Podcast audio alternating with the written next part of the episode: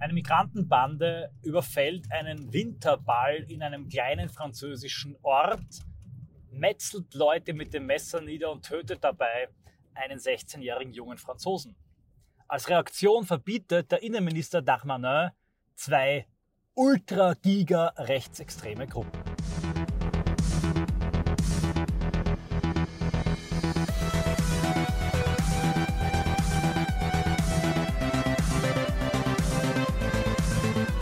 Servus Leute, liebe Grüße aus Wien. Herzlich willkommen bei einer Audioanalyse zur Anarchotyrannei französischer Prägung und wie wir sie überwinden können. Der Vorfall in Crépol ist mittlerweile bekannt geworden. Ich sage es ja, jede Woche ein ethnischer Schock. Jede Woche ein formatives Ereignis. Crépol war nicht einmal erkaltet in den Nachrichten und der kleine Thomas, der 16-Jährige, der ermordet wurde von anti-weißen afro-arabischen Rassisten, noch kaum gestorben, als Irland und Dublin bereits die Schlagzeilen stürmte, auch darum geht es heute. Vor allem geht es aber um die Reaktion des Staates. Was geschah nach dem Mord an Thomas? Es gab eine Protestbewegung, eine Protestwelle in ganz Frankreich, Kundgebung, Demonstrationen, unter anderem auch eine von, sagen wir mal, erlebnisorientierten Jugendlichen, die in das Migrantenviertel gingen, in das Viertel dort, wo äh, die afroarabischen Banden herkamen, die ich zitiere, um Weiße abzustechen, in diesen kleinen Ort gefahren waren und das französische Winterfest der Jugendlichen angegriffen haben.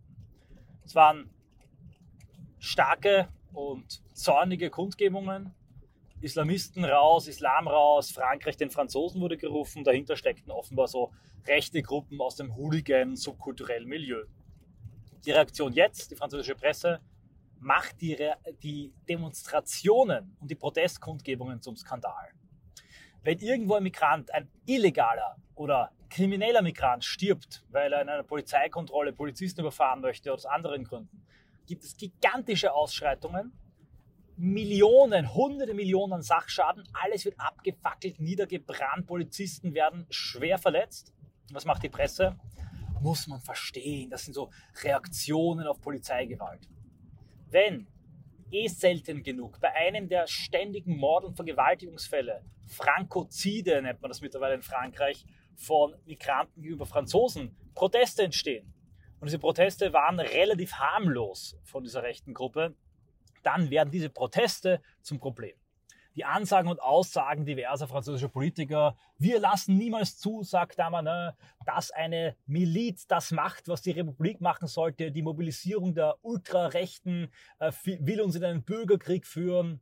Aber das wird der Staat zu verhindern wissen. Und deshalb werden zwei Gruppen aufgelöst, die Division Martel und noch andere rechte Gruppen. Die Datenlage dazu ist recht unklar, sollen aufgelöst werden.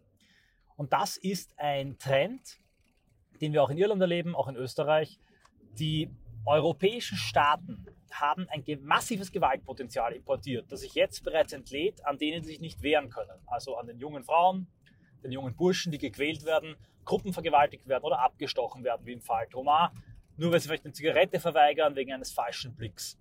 Das sind die, wie Bardella, der junge Nachwuchsstar des Rassemblement National auch gesagt hat, die Franzosen, die arbeiten müssen, die das Vivre Ensemble das Zusammenleben Multikulti ausbaden müssen, die jeden Tag früh aufstehen müssen, arbeiten müssen, die sich keine Privatschulen leisten können. Die sind die Leidtragenden. Und die linksliberale Globo-Homo-Elite, die sich bereits mit internationalen Kräften verbündet hat und gegen das eigene Volk arbeitet, das eigene Volk diktatorisch erziehen möchte, wie Weiland Robespierre, wie reagiert die auf diese Gewalt und diese Brutalität? Gar nicht. Sie wird wegerklärt, weggeleugnet, verschwiegen wenn Leute sie ansprechen, werden sie als Rassisten diffamiert, zensiert, äh, deplattformt und depersonalisiert. Es findet also in Frankreich, in Irland, Deutschland eine massive Tribalisierung statt. Das haben insbesondere Stephen Collier und Douglas Murray in ihren Büchern großartig beschrieben. Es leben fremde Völker in unserem Land. Diese fremden Völker sind identitär, ethnisch geschlossen, vertreten ihre ethnischen Interessen, bilden ihre eigenen geschlossenen Gruppen und Gemeinschaften, Kulturvereine, Moscheeverbände, wo realistischerweise kein Einheimischer Zutritt hat.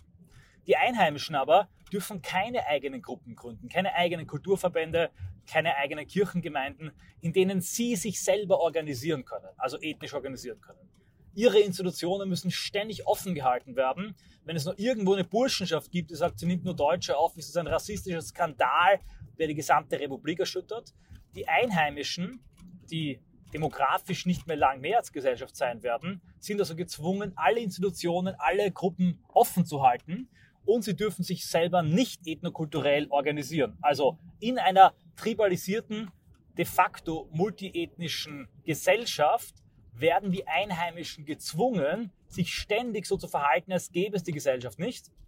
Und äh, ihre Retribalisierung wird mit brutaler juristischer Gewalt verhindert. Denn die Tribalisierung von Afro-Arabern wird geduldet oder wird sogar romantisch, antiimperialistisch verklärt als Rache der Verdammten der Erde nach Fanon und äh, sozial-romantisch verharmlost. Erinnern wir uns, was diese äh, afro-arabische Psychiaterin gesagt hat zur Gruppenvergewaltigung in Hamburg im Stadtpark eine Mischung aus Ohnmacht und Frustration und ein Versuch, hier zu kompensieren, identitätsstiften, das abzubauen. Also da gibt es unfassbar viele Erklärungsansätze, um diese afroarabischen Migranten zu entschulden, wenn eine Gruppenvergewaltigung, wenn Ausschreitungen vorkommen.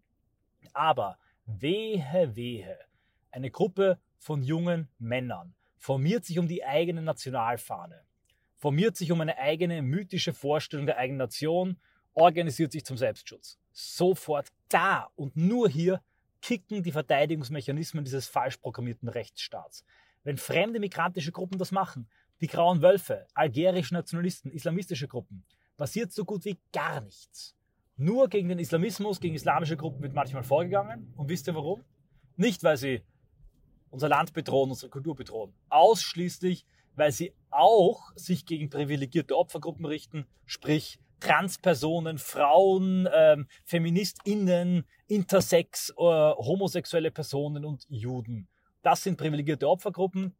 Und da der Islam sich auch unter anderem, neben vielen anderen, gegen die richten kann in seinen radikalen Formen, wird er auch von diesem System, diesem falsch programmierten System bekämpft.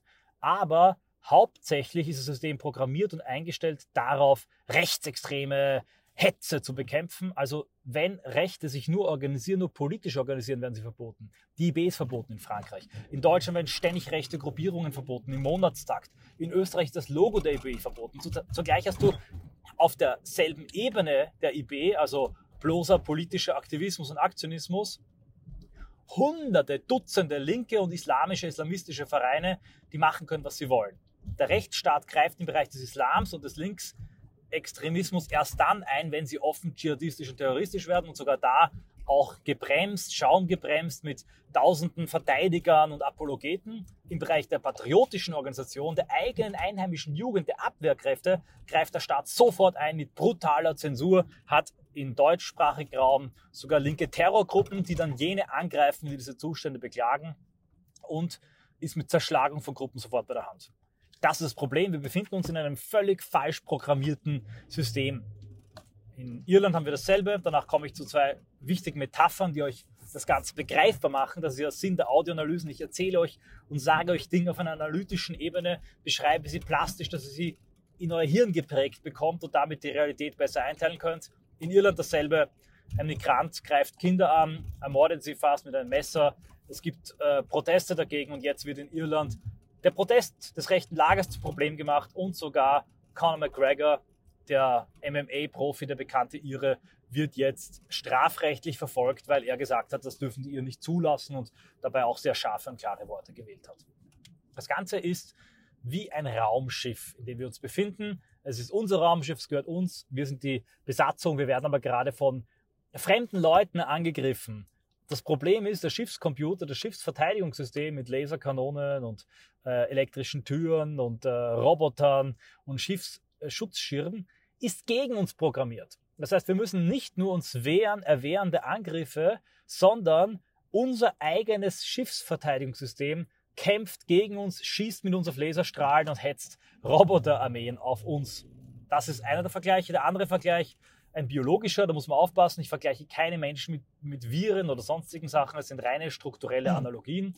Ein Körper, der krank ist, Fieber hat, eine Grippe hat und das Immunsystem, das sich formieren möchte, um die Krankheit zu besiegen, wird ständig von Immunsuppressions Tabletten, es gibt Stoffe, die das Immunsystem unterdrücken, ständig ähm, unterdrückt und unterdrückt, so dass die Krankheit nicht besiegt werden kann. Die Immunreaktion Europas, die natürliche und gesunde Abwehrreaktion auf eine fremde Tribalisierung, auf fremde Enklaven, ist eine Retribalisierung der eigenen Gesellschaft, eine Besinnung auf das eigene Volk, die Identität, das Land, das Recht, das man hat auf das Land. Jedes verdammte Volk, jedes Volk reagiert ganz genau so auf eine fremde Landnahme. Es ist eine vollkommen gesunde, natürliche Reaktion. Hier kann es gewalttätige oder ideologische Überreaktionen geben. Die sind zu kritisieren. Die grundlegende Reaktion der Abwehr, der Retribalisierung, der Verteidigung der Heimat ist eine gesunde, richtige und gerechte, denn nur so konnten alle Völker und Kulturen überleben, weil sie sich gegen fremde Invasionen gewehrt haben. Und selbstverständlich haben alle diese äh, Nationen die Araber, Maghrebiner, Afro-Araber, Tunesier, die fünf verschiedenen Nationen, die äh, hergefallen sind über das 15-jährige deutsche Mädchen, eine eigene Heimat, einen Kulturraum und befinden sich hier in ihrer Expansion, ihrer Ausprägung, ihrer Ansiedlung in Europa in einem Zustand der Verbreitung und der Expansion. Auch wenn die nicht militärisch stattfindet, der Begriff Invasion, darüber kann man streiten. Sie haben nichts zu verlieren, wenn sie remigrieren. Wir haben alles zu verlieren, wenn wir unser Land nicht verteidigen. Aber genau diese Verteidigungsmechanismen, die werden von der Anarchotyrannei unterdrückt. Sie lässt die Anarchie, die Gewalt, die Vergewaltigung der Migranten zu. Und die Verteidigungsreaktionen, die greift sie an. Daraus verstehen wir aber, in keinster Weise kann unsere Antwort auf diese importierte Gewalt, das importierte Verbrechen in Gegengewalt liegen. Denn wenn wir auftreten, gewalttätig, wenn wir ein Laserpistol in die Hand nehmen, dann greift das eigene Schiffsverteidigungssystem uns an aber nicht die Fremden, nur uns. Die Fremden können schießen und angreifen in diesem Gleichnis äh, und äh, fuchteln mit den Laserschwertern herum. Wenn wir ein Laserschwert ziehen, dann kommt unser eigenes System und schießt uns ab. Unsere einzige Chance ist es, das System umzuprogrammieren. Unsere einzige Chance ist es, diese Immunsuppressiva loszuwerden. Es ist also ein geistiger kultureller, metapolitischer Kampf. Wir müssen eine Mehrheit gewinnen, auf die Straße bringen. Wir müssen unsere politischen Gegner überzeugen oder isolieren, wenn sie unheilbar und unrettbar verloren und antieuropäisch eingestellt sind.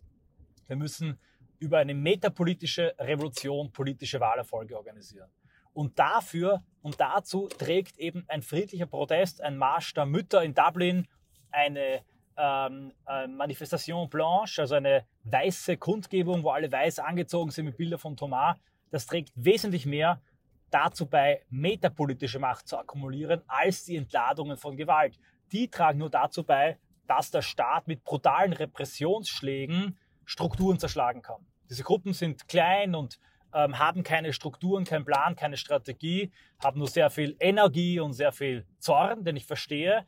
Aber nachdem sie ihre Dinge und Akte durchgezogen haben, Autos gebrannt haben, vielleicht auch wirklich irgendwelche nicht beteiligten Migranten angegriffen wurden, schießt der Staat zurück mit einem Raketenschlag und was trifft er? Er trifft die bestehenden Strukturen, die bestehenden Bewegungen, die eine langfristige metapolitische Strategie verfolgen. So sehr ich also auch verstehen kann, dass wir hier raus wollen und das, um die Worte von der afroarabischen Psychiaterin zu verwenden, ein Mix aus tatsächlich wahrgenommenem Ohnmacht, aus verständlicher Wut, aus echt stattfindender Marginalisierung gegen weiße, junge europäische Männer in ihrem eigenen Land, dass daraus identitätsstiftende und gemeinschaftliche Aktionen der Zornentladung von vielen sogar begrüßt werden.